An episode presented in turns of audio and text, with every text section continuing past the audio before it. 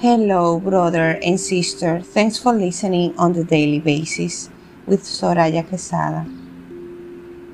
Let's pray. In whom are hidden all the treasures of wisdom and knowledge. Colossians 2 3. Christ, the omnipotent, knows.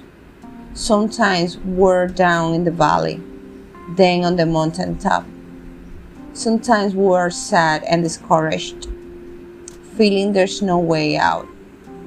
But then comes the hand of the Savior. When we go to Him in prayer, He lifts from us every burden and tenderly shows He cares. Sometimes we are up on the mountain, then in the valley below. Whatever the state of our being, Christ the Omnipotent knows. To each of his, of his own he has promised that them he will never forsake.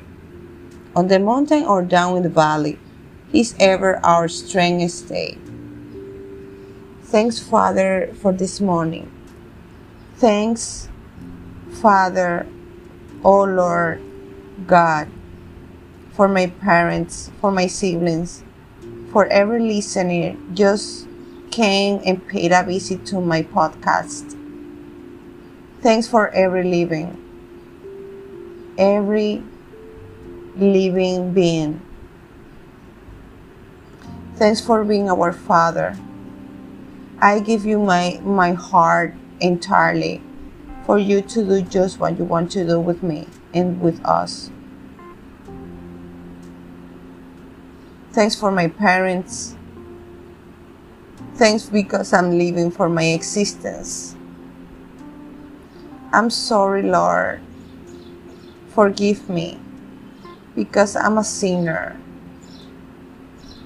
and I sin so badly against you.